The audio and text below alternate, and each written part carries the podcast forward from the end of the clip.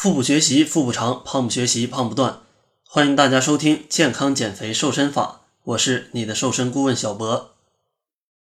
如果你需要更多简单实用的瘦身技巧，也可以关注我们的微信公众号，搜索“小辉学院”的全拼即可关注。今天聊的话题依然跟局部瘦有关，讲讲如何做到提高局部脂肪的动用率，从而达到加快局部减脂的效果。很多胖友在减肥过程中，通过控制饮食和运动减肥后，肥胖程度明显下降，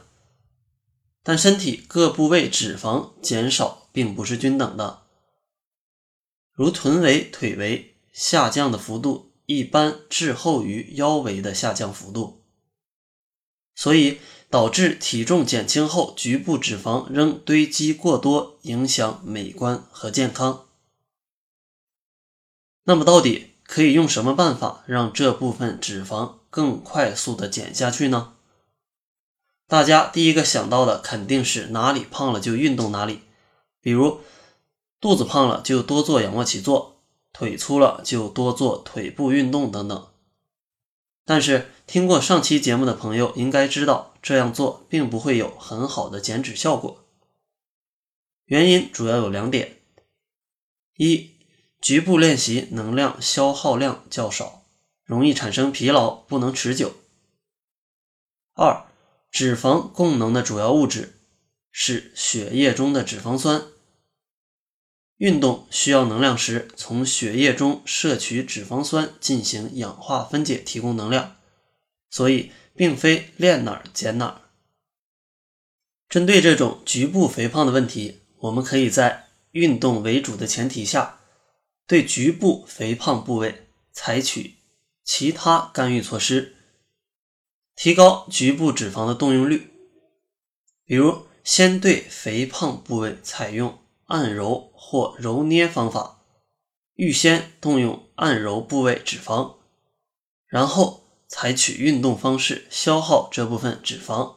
以达到较为理想的局部减肥效果。因为对脂肪组织的按揉作用，使表面张力较小的脂肪细胞产生破坏作用，使脂肪细胞内的甘油三酯释放并进入血液。运输到运动的肌肉进行氧化分解。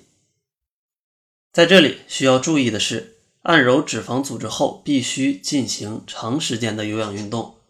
确保被破坏出来的甘油三酯全部消耗。如果只有按揉没有运动，那破坏出来的甘油三酯非常容易进入肝脏，从而使脂肪肝加重。因此，在运动减肥过程中，一次运动前可以先对局部肥胖部位进行按揉，提高局部体温，增加局部组织血液供应量，预先动员该部位的脂肪，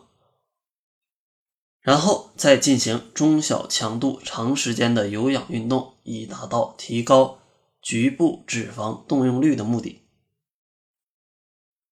好了，如果有局部肥胖的朋友。这次一定要在运动前先按摩肥胖部位，再去有氧运动，这样会更有效的帮助你燃烧脂肪。如果你需要快速瘦身或对节目有什么建议，可以加小辉的微信 Jeff 小辉，减肥的首拼加小辉的全拼，我们会针对你的情况定制适合你的减肥计划，并对节目进行适当的调整。好了。这就是这期的健康减肥瘦身法，感谢您的收听。下期节目跟大家聊聊该如何选择减肥运动项目效果最好。